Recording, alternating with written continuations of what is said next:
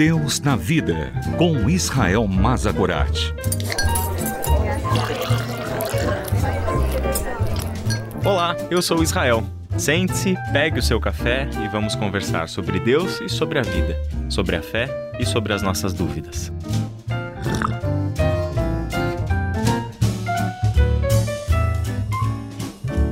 Olá, meu amigo e minha amiga, seguimos juntos para mais um episódio do Deus na Vida e hoje eu quero meditar com você sobre um texto que nós encontramos lá no Evangelho de Marcos, capítulo 9. É um texto um pouquinho longo, ele vai do versículo 14 até o versículo 29.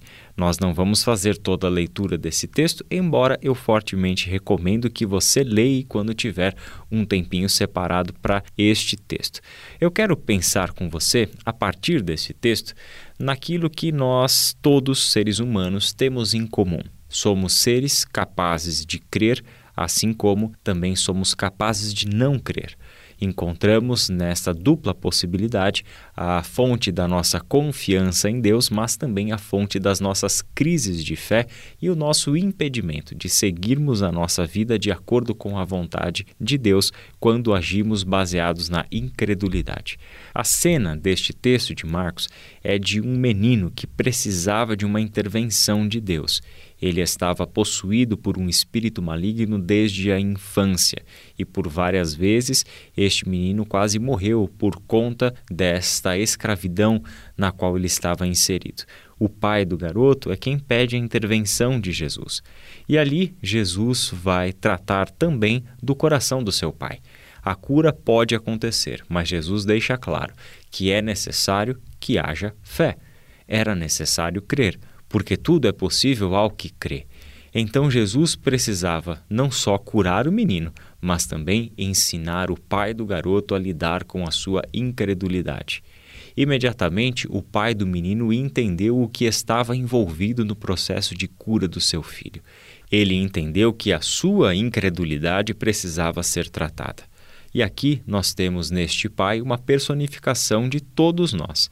Pessoas que, ora, têm uma tremenda de uma facilidade para crer e, ora, encontram dificuldades para crer e acabam agindo por incredulidade, ou acabam impedidos de agir por causa de sua incredulidade. E realmente, nem sempre é fácil crer, especialmente em casos muito extremos, como de uma dor profunda, de grande sofrimento, ou de estarmos vivendo por muitos anos numa situação da qual nós não conseguimos sair e não encontramos a solução, crer se torna cada vez mais difícil. Parece que o nosso coração vai se endurecendo, os nossos olhos vão se acostumando com aquela realidade da qual não temos saída e cada vez se torna mais difícil para a nossa mente conseguir colocar em Deus a nossa confiança. Antes que isso aconteça, nós precisamos lembrar do pedido que o pai do menino fez a Jesus. Creio, ajuda-me a vencer a minha incredulidade. Meu irmão, minha irmã, é sempre uma alegria pensarmos que as nossas vidas têm solução, de que problemas como a incredulidade, que pode nos levar até mesmo a nos afastarmos de Deus, a não mais crermos na Sua palavra de uma forma tão intensa a ponto de deixarmos Ele moldar a nossa vida por meio da Bíblia. Nós podemos ter frutos muito amargos que vamos colher devido à nossa incredulidade. Mesmo assim, Deus nos dá chances de recomeços. E, na verdade, Ele nos conta histórias como essa, de pessoas que viviam uma incredulidade e que precisam da ajuda dele mesmo para voltarem a crer. Crer pode ser apenas um passo a ser dado para um Deus que quer nos ensinar a de fato colocar a nossa confiança nele. Precisamos ser tratados da nossa incredulidade para dirigirmos toda a nossa fé no Deus que salva, no Deus que cura e no Deus que liberta.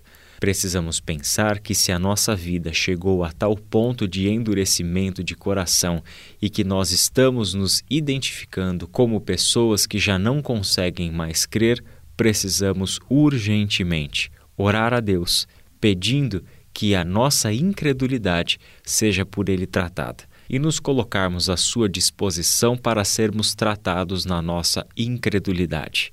Que não falte em nós a fé em Deus e em Cristo Jesus. Que Deus abençoe você e até o nosso próximo encontro. Deus na Vida, com Israel Mazakorat. Para ouvir novamente, acesse transmundial.org.br.